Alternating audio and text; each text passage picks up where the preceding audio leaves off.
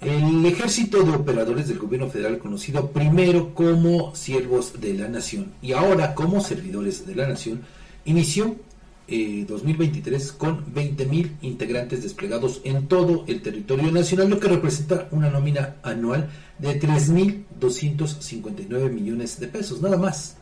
Esta cantidad equivale al 50% del presupuesto que recibieron en 2018 todos los partidos políticos con registro nacional y apenas 50 millones de pesos menos que lo asignado a las campañas electorales de los propios partidos para este 2024. Cabe destacar que no es la mayor concentración histórica, pues en 2021 llegaron a sumar 23.000 integrantes de acuerdo con la Secretaría de Bienestar a la cual están adscritos. Además, el número es flexible y puede incrementar a lo largo del año como ocurrió en 2022 cuando pasaron de 19.000 a 22.000 en solo un mes. Según datos obtenidos vía transparencia, consultas abiertas y la plataforma nómina transparente de la Secretaría de Función Pública, a la nómina se deben sumar alrededor de 50 millones de pesos que recibieron en 2023 por concepto de gastos de representación.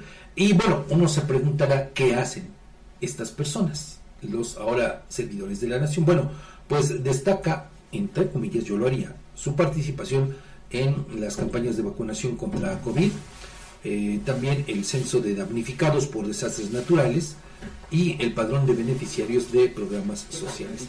Pero además han sido señalados como estructura al servicio de Morena. Esa también es una realidad.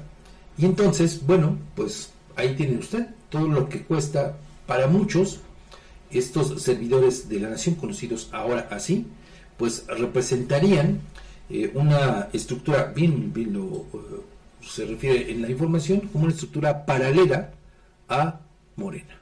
Pero bueno, pues ese es eh, ya, pues obviamente un tema, pues motivo de otro análisis, de otra discusión.